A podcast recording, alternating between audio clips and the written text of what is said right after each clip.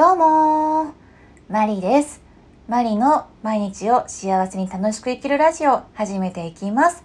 皆様いかがお過ごしでしょうか。え今日は人付き合いで使いにくくいるためにというお話をします。え例えば直接誰かと接した時にあなたってこういうところあるよねとか、え、もしくは噂話であの人ってこういうところあったよねとかこういうところもあるよねっていうふうに、えー、誰かのことをジャッジしてしまうことって、えー、あるかもしれません、え実際に誰しも1回は、え人をジャッジしてしまった経験はあると思います、えですが、え自分のことはコントロールができても人のことは決してコントロールができません。えそしてコントロールをしようとは思わないことです。